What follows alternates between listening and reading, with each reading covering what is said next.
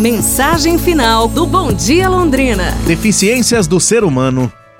O poeta gaúcho Mário Quintana deixou um apanhado de deficiências de nós, seres humanos, capazes de impactar na vida de milhares de pessoas todos os dias. Acompanhe comigo. Deficiente é aquele que não consegue modificar sua vida, aceitando as imposições de outras pessoas ou da sociedade em que vive, sem ter consciência de que é dono do seu destino. Louco é quem não procura ser feliz com o que possui. Cego é aquele que não vê seu próximo morrer de frio, de fome, de miséria e só tem olhos para seus míseros problemas e pequenas dores. Surdo é aquele que não tem tempo de ouvir um desabafo de um amigo ou o apelo de um irmão, porque está sempre apressado para o trabalho para garantir seus tostões no fim do mês.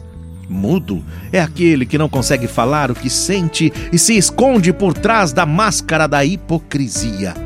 Paralítico é quem não consegue andar na direção daqueles que precisam de sua ajuda. Diabético é quem não consegue ser doce. Anão é quem não sabe deixar o amor crescer.